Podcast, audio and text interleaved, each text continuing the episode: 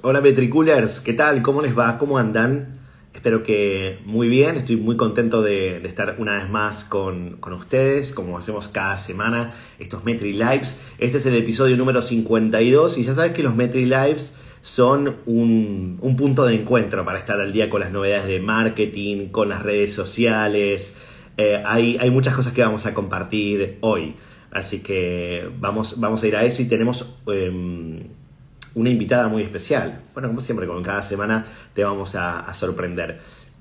Y antes de recibirla me voy a presentar, para aquellos que no me conocen, soy Leo Larrea Velasco, formo parte del equipo de marketing de Metricool y lo que tiene de bueno los MetriLives es que nos invitan a viajar bastante, ¿no? Lo que nos da la posibilidad de, eh, de, de conocer a gente alrededor del mundo, de ir de acá para allá. Eh, eso está buenísimo. Así que hoy vamos a viajar hasta Panamá para encontrarnos con nuestra invitada. Eh, a través de, del live. Y eh, ella en realidad es venezolana, lleva muchos años viviendo allí, es especialista en marketing y desde que tiene uso de razón profesional, el marketing es su pasión y ha ocupado posiciones de liderazgo en centros comerciales, en medios de comunicación, en real estate, en un montón de industrias. Actualmente es asesora de empresas que buscan fidelizar a sus clientes. Digamos que entre las marcas y los clientes ella es eh, la Cupido. Está ahí preparada, es official partner para Panamá y Venezuela de Ex Customer Group.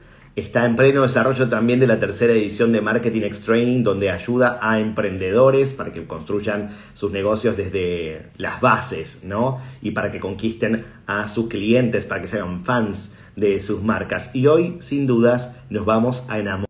¿sí? Así que la vamos a recibir porque la tenemos ya con nosotros a punto de conectarse, así que no, esto no, no lo vamos a demorar más. Respuesta, Roxana Chacón. ¡Hello! Hola. Me encantan los papelillos. ¿Cómo estás, Roxana? Qué gusto verte. Riquísimo, riquísimo, especialmente contenta de poder compartir con ustedes esta mañana, tomarme el cafecito con tu audiencia, pues mejor imposible. Qué bueno, qué bueno, qué bueno tenerte por acá. Bienvenida a los MetriLives. Me da gusto que podamos conectar como ya hicimos en otras ocasiones, pero eso ya fue más de forma privada. Ahora lo estamos haciendo de manera, de manera pública. Y Así bueno, es. justo estaba haciendo una presentación que estaba contando algunas cosas sobre vos, pero ¿te gustaría añadir algo más, algo que no haya mencionado, que sea muy relevante y que haya omitido? Mira, yo creo que lo que quiero destacar es que uno de, de, de, los propósitos más intensos que tengo en todo lo que hago es poder ayudar a las marcas, sin importar el tamaño de la compañía, a que lleven a la acción, a que accionen. Porque hemos estado los últimos años escuchando, escuchando, escuchando y todavía no aterrizamos. Y ya es el momento incluso ya estamos tarde, porque es hora de aterrizar ya todo lo que venimos eh, escuchando, eh, consumiendo de live tan relevantes como los que hacen ustedes. Y justamente eso eh, ha sido como uno de los grandes giros que he dado a nivel de los servicios que venía ofreciendo antes de la pandemia. Y es justamente eso, el cómo ya le damos todas las herramientas para que las personas no tengan excusa, porque procrastinar es una cosa que se nos da de Total, una manera muy fácil. facilita, facilita. Pero si ya tengo, ya tienes todo, no solamente los conocimientos, ya has practicado eh, en vivo conmigo y además te doy plantilla, ya mi negro. Ya, ya está. No, ya, ya está. ya. Si no favor, lo haces es porque hacelo. ya, ya, ya, no, ya no quieres. Entonces yo creo que, que eso es algo que, que quiero destacar porque en todo lo que hago siempre me esfuerzo por, por cómo hago ese, cómo ayudo a dar ese último empujoncito, ¿no? Para la acción. Bien. Eso, eso me gusta porque también veo que, y lo, vi, lo veía en la, en la bio de, de, tu web, que te gusta mucho hablar, que sos una persona apasionada. Así que podemos decir que últimamente en el marketing estás hablando de la acción o de qué, de qué estás hablando en marketing, acerca del marketing últimamente. Del marketing estoy full enfocada al tema de la experiencia llevada a la acción. Es okay. esta, esta mezcla de dos conceptos. ¿Por qué? Porque hemos vivido en el marketing muchas transiciones y muchas evoluciones. Y una de las más importantes eh, que se han venido dando a lo largo de los últimos años es justamente pasar de ese marketing de transacción a un marketing de relación, donde ya el énfasis no está en el producto, sino en esa experiencia que le brindas al cliente alrededor de ese producto o ese servicio que ofreces. Que esto ya pasaba, Leo. Ya esto ya sucedía, ya marcas desde hace años lo tenían comprado y por eso no hubo pandemia, no hubo ningún otro movimiento económico mundial que los pudiera desestabilizar mucho. Pero la realidad es que eh, medianas empresas y pequeñas empresas, y sobre todo los emprendedores, lo sufrieron mucho durante la pandemia. ¿Por qué? Porque estamos enfocados en vender, vender, vender, vender, vender, vender. Y obviamente cuando se te da una situación donde vender era casi que un sacrilegio, porque no estaba permitido, porque las condiciones no estaban aptas, y peor todavía, no teníamos un panorama futuro claro, las marcas, muchas marcas quedaron mudas, mudas. En cambio, cuando tienes fans de tu producto, entendiendo que los recursos son limitados, por lo menos sabes que vas a sobrevivir con esos que ya te conocen. Entonces, que ya te apoyan. Que ya te apoyan. Entonces, el tema de la experiencia mezclado con la acción y esa generación de confianza es clave para todo tipo de negocio en el mundo de hoy. Bien, me, gusta, me gusta este consejo y creo que eh, todos nos sentimos identificados en parte porque durante la pandemia y mismo nuestro negocio a nivel de distintos momentos, ¿no? Eh, tuvimos que atravesar nuestras crisis o nuestros cambios, así que bueno, ahora estamos más preparados que nunca. un, pequeño apunte, digamos, más fuera del marketing, ya que te gusta hablar, ¿de qué cosas te gusta hablar cuando no hablas de marketing? Me gusta hablar de cómo podemos construir eh, un mundo mejor, que suena como que, ay, casi que, eh, no sé, mis universos, la paz mundial y los niños abandonados. Eh, suena un poco a eso, pero la realidad es que soy una convencida de que los grandes cambios se hacen de a poco.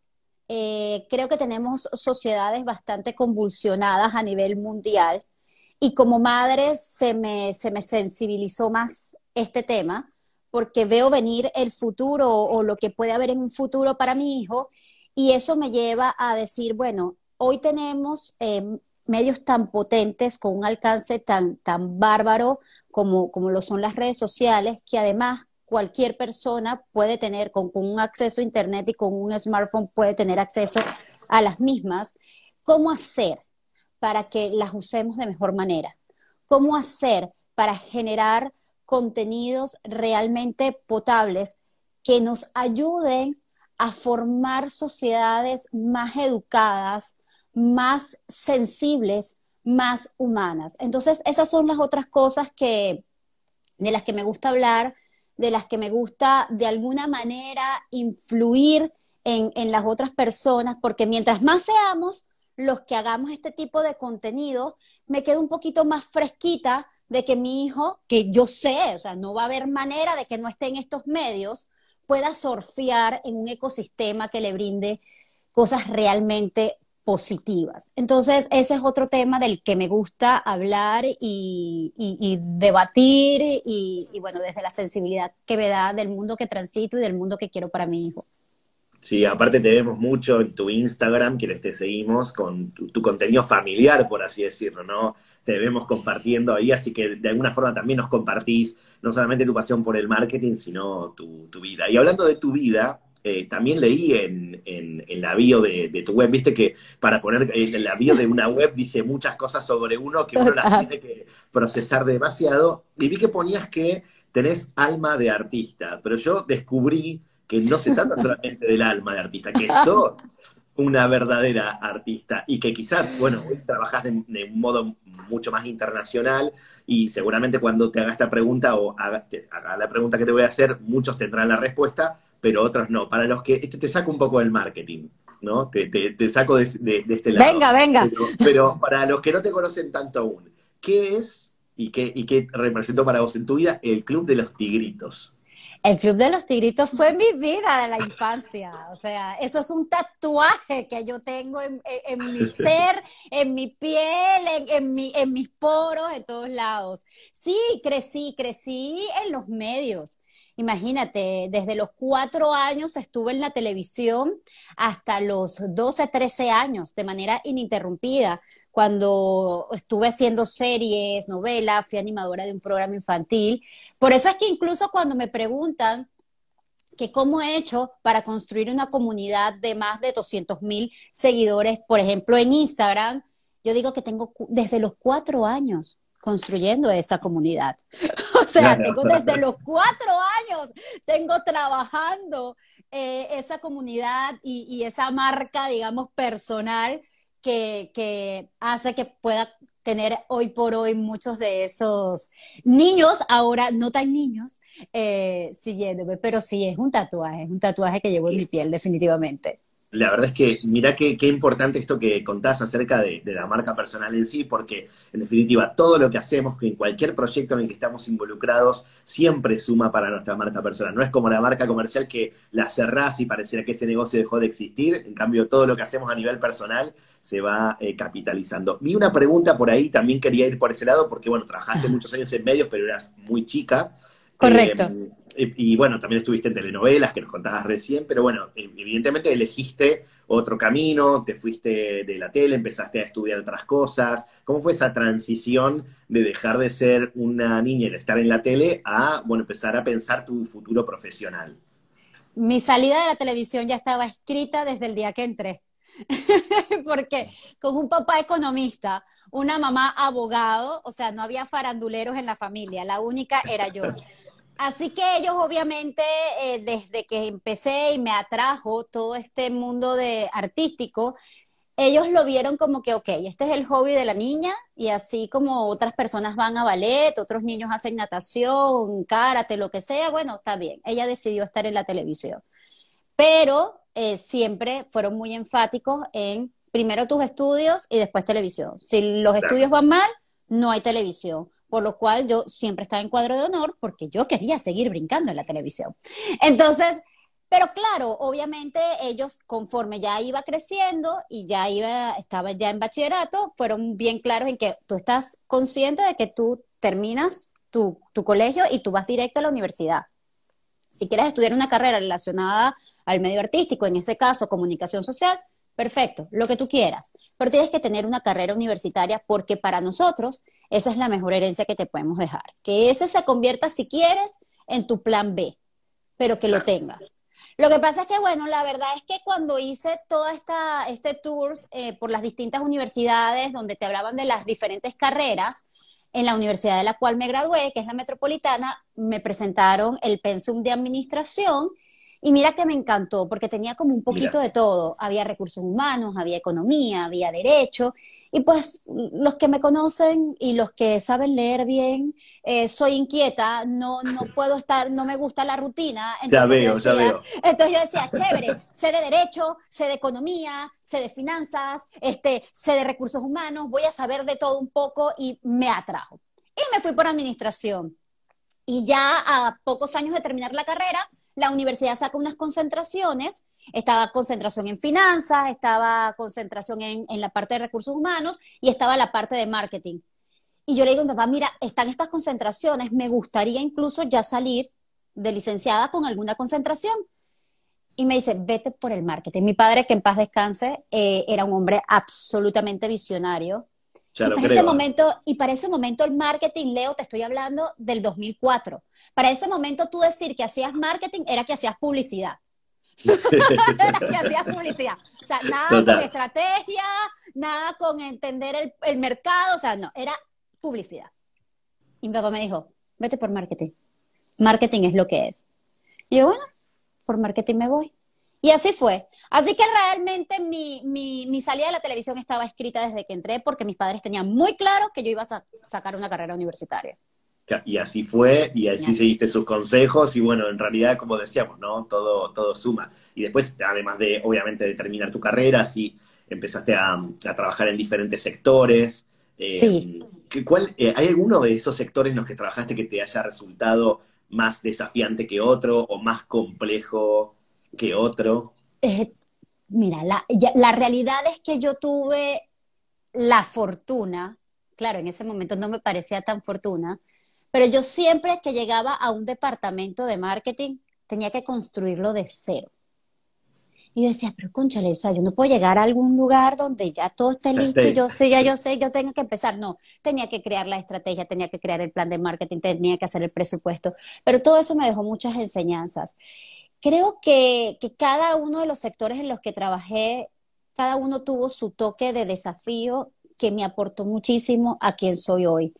Eh, desde iniciar, inicié, la verdad, con el privilegio de trabajar en uno de los centros comerciales más prestigiosos de mi país, que es el Centro Comercial San Ignacio, y era, y era la coordinadora de promociones y eventos.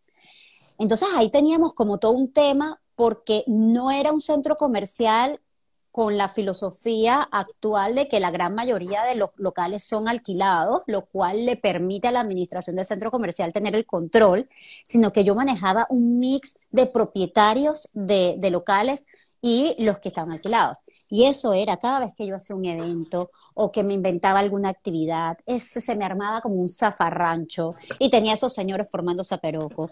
Pero, pero fue, fue, y además yo recién graduado, o sea, te podrás imaginar. Pero lo bueno es que cuando estás recién graduado tienes como que toda esa energía, como que estás en modo esponja, en modo de no tienes prejuicio, en modo de que me lanzo porque me lanzo, aprendo, eh, llevo golpe, pero no importa. Y creo que, que eso me, me, me llamó mucho la atención. Luego cuando paso a Mantex, que también era centros comerciales, ya estaba ya con la parte de comercialización también. Entonces, entrar en este mundo de, de, alquilar los locales, de buscar los clientes, de hacer la mezcla perfecta del centro comercial, también me aportó muchísimo. Luego llego a Panamá con medios de comunicación. En un principio, la primera vez que yo llegué a Panamá, yo creía, somos igualitos, venezolanos, los panameños, somos dos culturas, pero súper parecidas. Pero mi hermano, cuando ya estaba aquí trabajando, y que, oh, oh, no somos tan iguales. Eh, y, tener que conocer toda una cultura nueva, porque además trabajaba con medios locales, también fue, fue maravilloso manejar todas las campañas políticas de su momento. Eh, vamos, eh, el, el, involucrarte con temas políticos, pero no es tu país, pero la cultura. Entonces, era todo, yo creo que todo tuvo, todo ha tenido como que su, su aporte a lo que soy hoy. Y bueno, la parte de real estate eh, también, sobre todo que fue el último eh, trabajo para una empresa eh, que tuve formal, antes de decir ya, no más, me voy. Y, me dejó también muchas enseñanzas, porque a pesar de que había trabajado real estate en Venezuela con la franquicia de la familia, de mi familia, Century 21, venir acá es otra historia, es otra idiosincrasia, es otra manera de hacer los proyectos, ver los proyectos cómo se constituían desde el principio, eh, tener el, impacto de caída de mercado con productos en stock, o sea, era como que creo que todo, gracias a Dios, eh, se fue dando de la manera oportuna para que yo agarrara todos esos aprendizajes y los pudiera llevar hoy a productos que, que les sirvan a otros para sus negocios.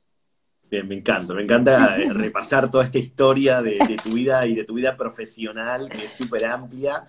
Y me gustaría llegar a un punto que creo que es importante, que está un poco en tu, en tu ADN y en tu propuesta actual, que es ser la cupido, ¿no? Entre las marcas y los clientes. ¿Cuándo crees que descubriste que ese era tu rol o que era algo que realmente te identificaba? Cuando decidí eh, renunciar, bueno, creo que de alguna manera lo sentía en, en algún momento, pero creo que cuando decido renunciar, eh, porque me di cuenta que quería ser madre activa, digo yo, madre activa de poder estar ahí, ir a las prácticas, ir a los cumpleañitos, ir a todo, eh, me di cuenta que sí, que yo, que yo necesitaba como que, como que ser ese eslabón en, en, la, en la eh, desconexión que había entre la empresa y el cliente, que suena muy paradójico, porque cualquiera diría, pero por favor, si los negocios se dan a sus clientes como que están desconectados. Pues sí, están desconectados. Están desconectados porque, no todos evidentemente, pero la gran mayoría de los negocios construyen productos, construyen servicios pensando en cosas que creen que, pueden funcionar, que, que por observaciones o algunos estudios, no, no digo que no, pero algunos estudios de repente, eh, para mi juicio un poco light, eh, este producto es el que, el que va. Yo decía, pero es que yo estoy observando que la gente como que hace otra cosa, como que la gente se comporta de otra manera, como que la gente consume esto de otra forma distinta. Entonces dije, no, aquí, ¿qué, ¿quién tiene que ser? Yo soy la Cupido, vengo con el arco y con la flecha, señor, usted tiene que hacer esto para que usted conquiste a esta persona de esta forma. Y es ahí cuando, cuando entiendo que sí, que todo ya definitivamente había evolucionado y que ya estábamos en una etapa de que del business to business, del business to customer, pasamos al business to human y ahorita estamos en el retorno a las relaciones, human to human. Entonces ya incluso no es solamente concentrarnos en la experiencia de ese cliente final, sino cada vez se hace más apremiante tener colaboradores idóneos para brindar esa experiencia y que sean colaboradores que sean familia del negocio, no que sean los colaboradores. Entonces es tener fans. Exacto, es tener fans de clientes y tener familias como colaboradores. Me gusta, me gusta esto. esto me parece súper potente porque pensamos mucho en cómo es la relación con ese cliente y nos preocupa creo cada vez más y por eso también estamos muchos conectados hoy escuchándote y viéndote porque queremos aprender sobre eso. Pero ya que, mira, tenemos la posibilidad de tener a Cupido en Instagram, que no es algo que pase, que pase muy seguido, o sea que lo, vamos a, a, aprovechar, vamos a aprovechar a full este encuentro y me gustaría preguntarte si crees que hay un primer paso en el camino de enamorar a un cliente? ¿Cuál sería? Conocerlo, conocerlo a profundidad. Eh, nosotros tenemos una gran ventaja ahorita, a diferencia de los años en que yo empecé a hacer marketing, donde los estudios de mercado tenían que ser pagos, eh, por lo general eran muy costosos porque salir a la calle, encuestar a la gente eh, o hacer los focus group, etcétera, todas las modalidades que hay. En cambio, hoy el cliente está compartiendo a través de estos medios sociales toda su vida, todo lo que hace, todo lo que le gusta, las marcas, todo. Y estamos en, en, un momento de la historia donde la gente necesita hablar, donde la gente quiere compartir, donde la gente quiere conectar, donde la gente con mayor fuerza quiere pertenecer a una tribu. Siempre por naturaleza el ser humano ha buscado pertenecer a algo, está en, nuestra, en nuestra forma de ser, en lo que somos. Pero ahora, con mayor razón, queremos encajar en algo siempre. Y el poder tener la posibilidad de no solo stalkear las redes de nuestros clientes, sino poder tener y usar la tecnología a nuestro favor y a través de encuentros como este, poder tener entrevistas a profundidad con ellos, eso hace toda la diferencia. Y es sentarse y tener una conversación, es un real te quiero conocer. Es lo que yo le digo, el ejemplo que yo siempre le pongo a mis clientes. Imagínate que tú, ¿qué es lo que estamos haciendo ahorita o qué es lo que hace la gran mayoría de la gente? Yo quiero conquistar al cliente, entonces no sé, Leo, te quiero conquistar a ti, entonces yo te invito a salir y entonces cuando te invito a salir en la primera salida, comienzo. Yo soy Roxana Chacón, mido un metro cincuenta, este, soy venezolana, estudié en la Universidad Metropolitana, Administración de Gerencia, yo soy chévere, yo soy simpática, me porto súper bien, no cocino nada, pero ah. este, manejo todas las cosas de delivery, este, me gusta, me gusta la ropa colorida, me encanta todo lo que sea en labio, y, y leo así. ¿Y yo?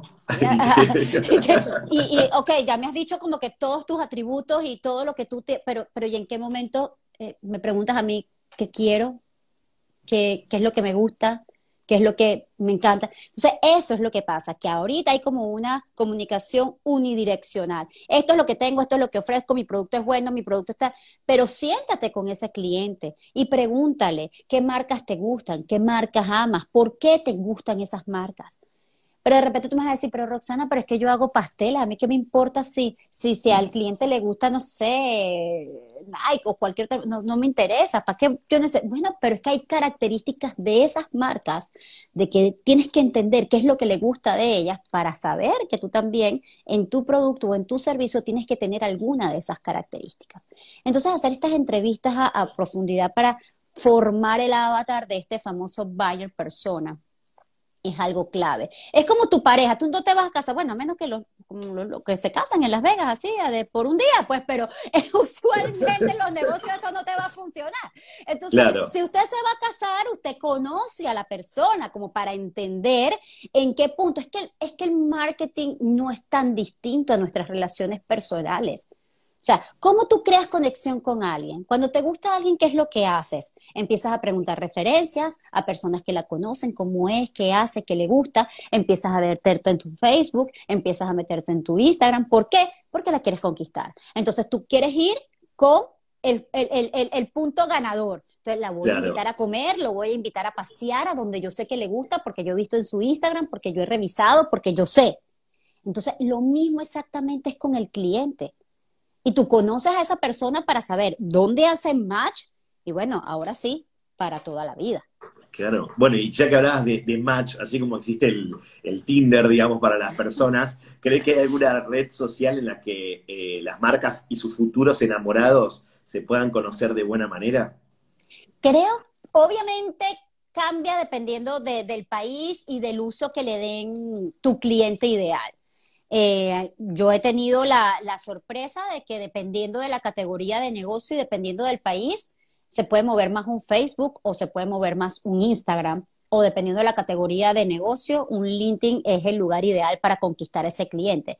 Pero diría yo, por lo menos eh, más hacia nuestros países, Instagram eh, sin duda es una red que te da esa posibilidad de conectar de, poder eh, eh, eh, empezar a conquistar ese cliente, de conocerlo, de tantear cómo reacciona ante las cosas que le ofreces y sobre todo con herramientas como las de Metricool, poder revisar qué tanto es el impacto de eso que tienes. Porque es importante no solamente postear, sino entender qué pasa entender qué sucede, cómo reaccionan, qué es lo que les gusta. Y fíjate que a mí me pasó algo muy, muy interesante. Yo jamás tenía en mi, en mi mira que a mi gente me pudiera seguir porque los motivaba. Porque tú me preguntas a mí y yo tengo de motivadora cero. O sea, cero. Lo que puedes tener tú, no sé, de astronauta. O sea, cero. No, no, no ahorita me sale Leo y que no, yo tengo una cátedra. si lo hubiera tenido, me hubiera quedado callado para no arruinar el momento. y, y yo dije, pero cuando tú le preguntas a tu audiencia, y lo hice, fue un ejercicio que hice, ¿por qué me sigues? Esa fue la pregunta que hice. ¿Por qué sigues mi cuenta? Y entonces gente, bueno, porque me, acuerda, me acuerdas del Club de los Tigritos, porque me gustan tus tips de marketing, porque me encanta tu vida como mamá y como esposa. Y vi un grupo interesante, relevante, de gente que me decía, porque yo te veo y me levantas el ánimo, porque yo siento que tú me motivas. Y yo decía, que yo, que motivo, que levanto el ánimo, ¿qué es esto? Pero uno tiene que hacer atención, uno tiene que prestar atención a lo que tu público te, te menciona y empecé como a investigar a profundidad, pues yo dije, bueno, déjame ver esos posts estilo motivacionales, porque la verdad que no los hacía como con ese propósito, y entender. Y pues es algo que ya forma parte de mis pilares de comunicación. Claro, ya forma parte de tu tipo de contenido y sabes que va a funcionar y que a la gente le encanta y que conecta. esto es bueno. Esto es bueno eh, también pensar en que viste, a veces queremos encontrar algo afuera y la respuesta está obviamente dentro y está en los recursos que ya tenemos, ¿no? O sea que esto también es interesante porque eh, una cosa es lo que puede, puede hacer los recursos que puede tener una, una empresa para hacer todo esto que vos contabas, los focus group, de las investigaciones y cómo ahora las herramientas son las mismas para todos y todos tenemos la misma posibilidad de, indagar y, de buscar. Y te voy a, quiero que profundices en algo que mencionaste, que es sobre los indicadores o aquello que podemos medir ¿De qué forma te parece que podemos medir esa relación o ese sentimiento que tienen los clientes con nosotros? ¿Qué miramos? Creo que lo fundamental es, o considero que lo fundamental es, entender primero cuáles son esos canales que tenemos de contacto con el cliente. Como siempre yo, yo digo, las redes sociales son medios increíbles para amplificar el mensaje de lo que hacemos, pero lamentablemente queremos verlas como el único medio de ventas. Y no, la red social lo que te permite es eso, sociabilizar con ese cliente, conocerlo un poquito más, entender qué es lo que le gusta de lo que tú ofreces, educarlo, cómo puede usar de mejor manera lo que tú ofreces, encantarlo, conquistarlo y por ahí tener algunos insights. Ahí vas a entender qué es lo que le gusta de tu producto, cuál es el tipo de contenido que más le llama la atención, la cantidad de seguidores que puedas tener, sí, pero más que la cantidad de seguidores, la calidad de seguidores. Y ahí empiezas también a mezclarlo con indicadores de otros canales. Yo siempre le digo a la gente, la primera línea de acción para vender tiene que ser tus más cercanos. Tú vas a iniciar tu negocio o todos los días hay una oportunidad de vender. Tú vas a una cena, vas a, un evento, vas a una boda, vas, ahí siempre va a haber alguna oportunidad de venta. Tienes listo tu elevator pitch y tú te lanzas en 20 segundos, ¿qué es lo que tú haces? Y siempre hay una oportunidad, pero tienes que tener esa mente de conquistar.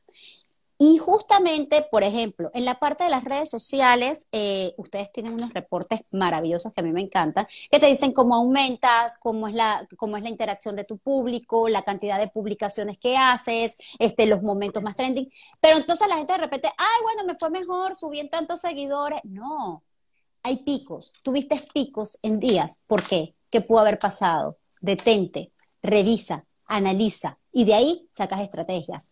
Complementas cantidad de personas que te hayan escrito a tu, a tu mensaje directo, que te hayan preguntado por el servicio. Esos son posibles leads. Perfecto. De esos leads, ¿qué hiciste para llevarlos al otro paso?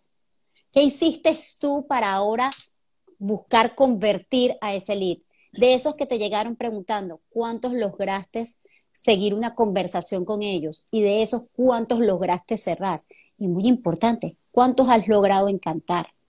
Entonces es todo este embudo que yo llamo el embudo de la conquista, pero a nosotros los marketers nos encanta poner diferentes nombres a una misma cosa. Entonces está el embudo de venta, está el embudo de no sé qué, bueno, el, mismo embudo para todo el mundo, pero le ponen a todos diferentes nombres. Este, a mí me gusta llamarlo el embudo de la conquista, porque por lo general nos quedamos en la parte de la venta, en el cierre, pero ¿cómo lo encanto? Porque el cliente no llegó hasta ahí, ¿cómo hago para que se siga acordando de mí? Entonces, indicadores de referidos, ¿cuántos referidos recibiste este mes? ¿De qué cliente vinieron? ¿Cuál fue el producto o servicio que más vendiste? Todo eso habla todo eso te dice, te da insights para que puedas ir optimizando la estrategia que tienes. Entonces, básicamente, o, digamos los más, los mínimamente que debes manejar son quiénes son tus leads mensuales, es decir, esa cantidad de clientes que manifiestan algún interés por tu producto, tener claros cuántos son y por cuáles canales vienen, porque eso también te va a ayudar a ti a optimizar tu inversión y no solamente hablo de inversión de dinero, sino también inversión de tiempo, que es un recurso más caro porque no lo vas a recuperar más nunca. Entonces, tu, inversión de tiempo y de dinero. Entonces, ¿en qué leads, cuántos leads te llegaron? ¿Por qué medios te llegaron? ¿Cuántos de esos lograste convertir? ¿Cuántos lograste cerrar? Y luego, ¿cuántos clientes estás empezando a conquistar? Que eso tiene que ser una métrica y una meta a ponerse también mensualmente. ¿Cómo hago yo para conocer más a mi cliente? Tomando nota, me imagino todos ahí tomando nota, porque es cierto que hay que reunir muchos datos, eh, muchos de ellos son cuantitativos, otros son cualitativos, y hay que tener, digamos, la foto, la foto completa. Y claro, esto que contabas de la inversión, que no solamente es dinero, por ejemplo, en anuncios, sino también la inversión en crear o producir un contenido, eh, ¿qué elementos crees que tiene que tener un contenido para enganchar? Ya sea, bueno, una publicación, un anuncio, pero qué características generales deberíamos tener en cuenta tiene que hablar el idioma del cliente. Una de las cosas que yo siempre recomiendo es que cuando entrevisten a sus clientes o que estén revisando sus redes, no se queden en, lo superficial, sino vayan un poquito más profundo. Si tienes la oportunidad de hablar con él es, o ella, es ver su comportamiento, las palabras que usa, si tiene modismos, eh, si te, si te hace énfasis en algo, pero constantemente, porque todo eso te va a permitir a que ese lenguaje lo lleves a tus redes. Imagínate que yo empiece a hablar en redes sociales de marketing con todo el tecnicismo que tiene la materia. No voy a conectar con mi gente más nunca. No voy a conectar con mi gente más nunca. Entonces, hay que ser empático y hay que entender cómo vas a hablar en un primer momento con ese público. Lo segundo es saber qué contenido realmente quieres recibir. No es lo que tú quieres, es lo que él quiere recibir. Obviamente tienes que organizarte. al tener pilares de comunicación, por ejemplo, y la, fórmula que, que, más universalmente se usa es un 80% contenido de valor y un 20% ventas. Analicen cómo está su categoría de negocio, porque muchas veces vemos gente que, no es que tengo que postear todos los días. Entonces, posteo cualquier cosa porque es que hay que postear todos los días. Sí, sí, sí, porque sí. Y no, no, todas las cuentas son iguales, no todas las comunidades son iguales. Mi comunidad no es igual a la comunidad de los que nos están sintonizando en este momento. Entonces tú tienes que por ello comprender, bueno, si yo hago tres posts a la semana, ¿qué sucede? Si hago dos, si hago stories todos los días. Mi recomendación, por ejemplo, stories todos los días sí, porque el story te da esa cercanía con la marca, te da ese behind the scenes. Lo que le digo siempre a la gente, las personas que nos siguen son chismosas. son chismosas. La gente quiere saber es el chisme Total. Queremos de lo que pasa todo. con la marca. Total. O sea, e- eso es lo que yo quiero saber. Y eso, y eso es evidente. Cuando tú lo ves, eh, yo lo veo. Mis posts de marketing le encantan a la gente. Pero basta que yo ponga a mi hijo haciendo alguna gracia y se acabó el, el, el post de marketing. Ha sido un placer que te vi. Esto, qué chévere, pero está bien. Pero esto es súper entretenido, esto es súper divertido y esto me encantó.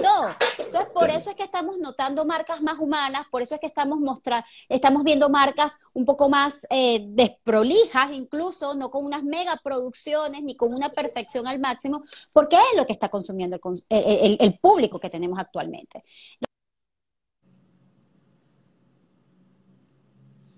Me entró una llamada.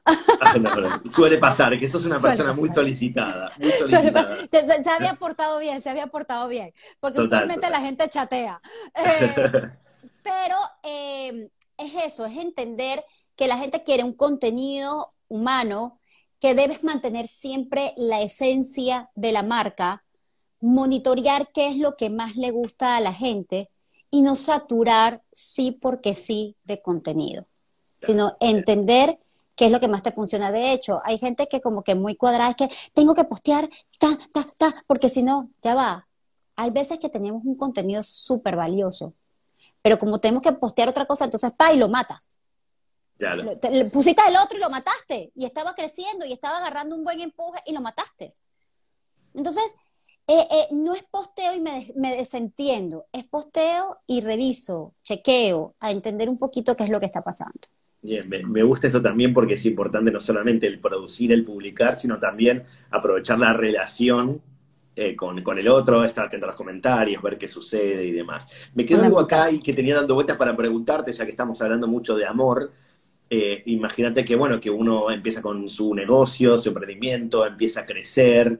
eh, bueno, ya no, no se dispone del mismo tiempo para tener ese contacto diario con todos. No es lo mismo tener 10 clientes que 100 o Correcto. mil potenciales clientes que 100. ¿Son celosos los clientes entre sí? O sea, ¿qué podemos hacer para que sigan sintiéndose únicos a medida que vamos creciendo? Es un trabajo titánico. Es un trabajo titánico. Es un trabajo titánico. Eh, hay que segmentarlos. Hay que segmentarlos. Eh, no todos los, los clientes de pronto tienen las mismas características, no, no todos son sensibles a las mismas cosas, así como hacemos con, con- con- cuando ya estamos en ese proceso de conquista, cuando ya los tenemos enamorados, tú los vas segmentando y eh, vas preparando cosas. Eh, Son estrategias de personalización, al final no es tan personalizado, pero a como se presenta, como se muestra, pareciera que lo ha, que es único y exclusivo para ellos. La, la clave está en la segmentación de esos clientes y entender cómo entonces es la manera más idónea para poder encantarlos a cada uno de ellos. Porque, ojo, a algunos les puedes enviar cada cierto tiempo un newsletter, a otros eh, quizás lo que te conviene es que una vez al año o dos veces al año les prepares alguna actividad especial para ellos.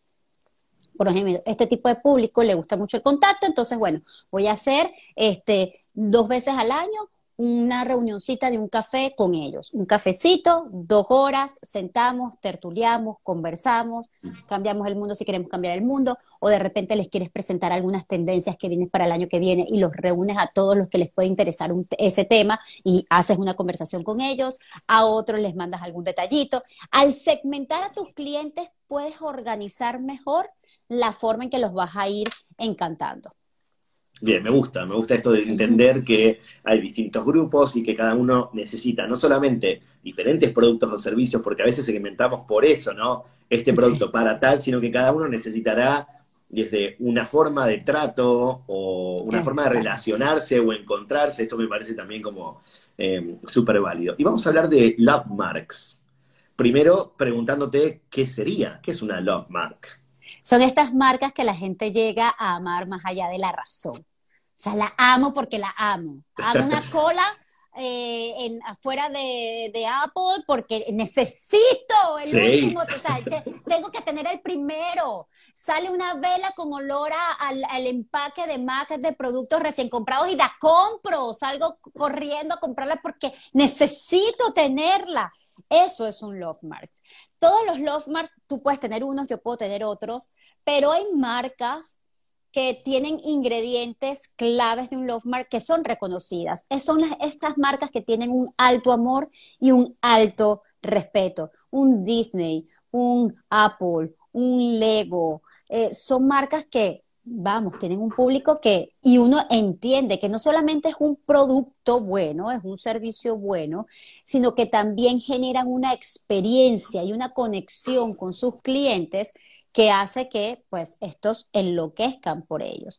Y eso es lo que uno tiene que procurar lograr con sus productos y servicios, porque usualmente lo que pasa es que logramos tener un alto respeto por lo que damos, por lo que ofrecemos, pero como no conectamos, no logramos enamorar.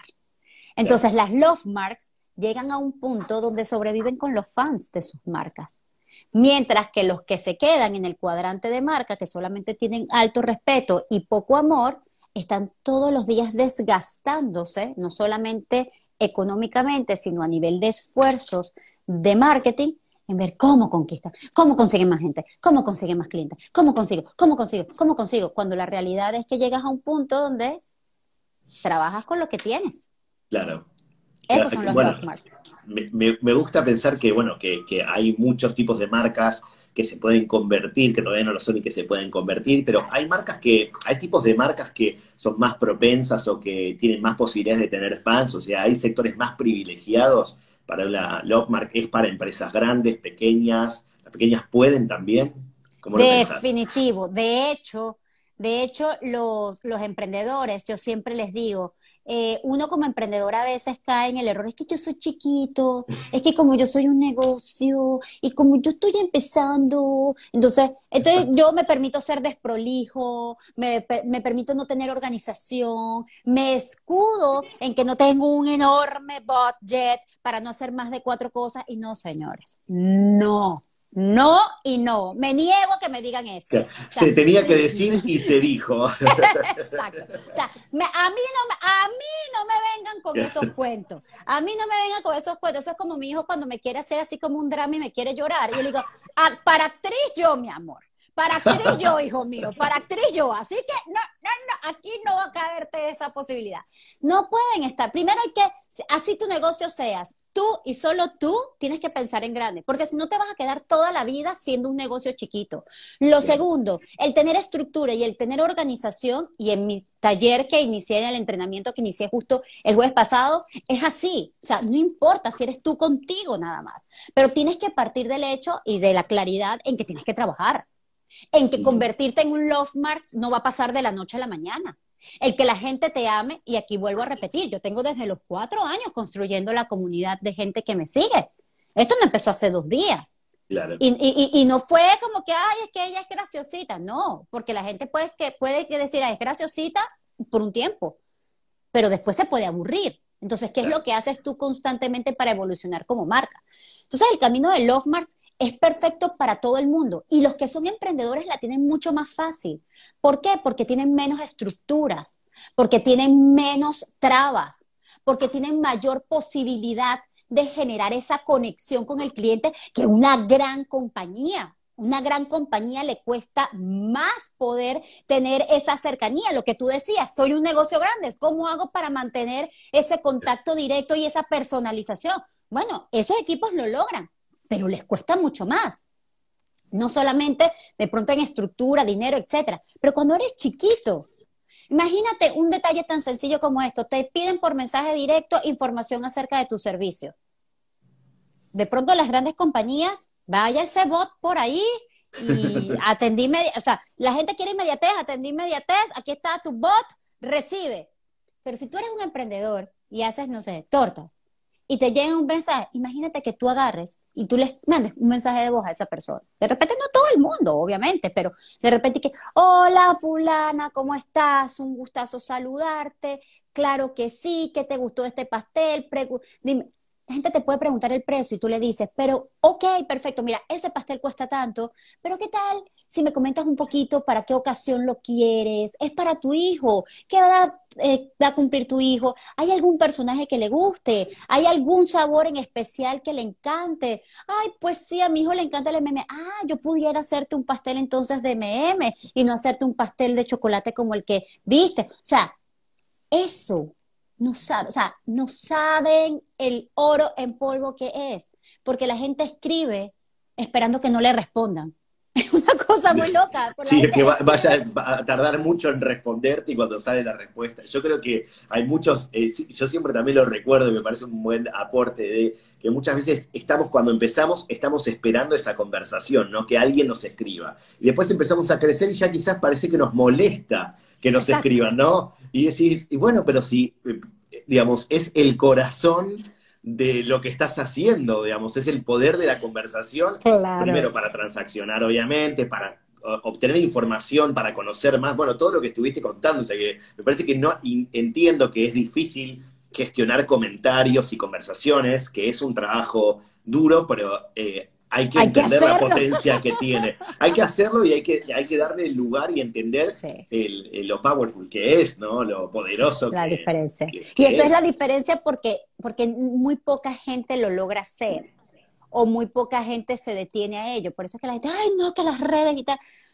Bueno, mi amor, es así, pero por eso es que yo digo, no, no todo puede descansar tampoco en las redes. Tú puedes, ¿qué hago yo, por ejemplo? Que me escriben bastante, gracias a Dios, porque si no me escribiera me preocuparía. Claro. Pero ¿qué hago yo? Yo destino momentos específicos del día para poder responder. Por supuesto, y entiendo, si eres un producto, obviamente eh, no puedes responder cada cierto tiempo porque la gente quiere saber el precio o lo que sea de forma inmediata. Pero ahí es donde viene esta parte de automatización, lo cual está muy bueno, porque mira, por ejemplo, la pata en los caballos se enredan desde el, desde el momento en generar contenido. Ahí empieza todo el descalabro. No, no tengo tiempo para generar contenido. Por ende, no, no sé cuándo voy a postear. Entonces, posteo a, cualquier hora porque no tengo chance para ver métrica. y ahí empieza todo la debacle de lo que quieren hacer. Y por último llegan, es que las redes sociales no me funcionan.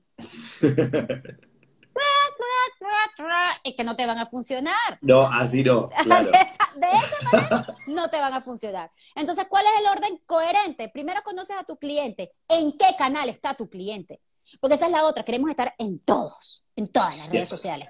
En la que salga, ahí también estoy. No, ¿en dónde está tu cliente? Porque tu cliente puede tener todas las redes sociales, pero no usa de la misma manera o con la misma intensidad todas las redes.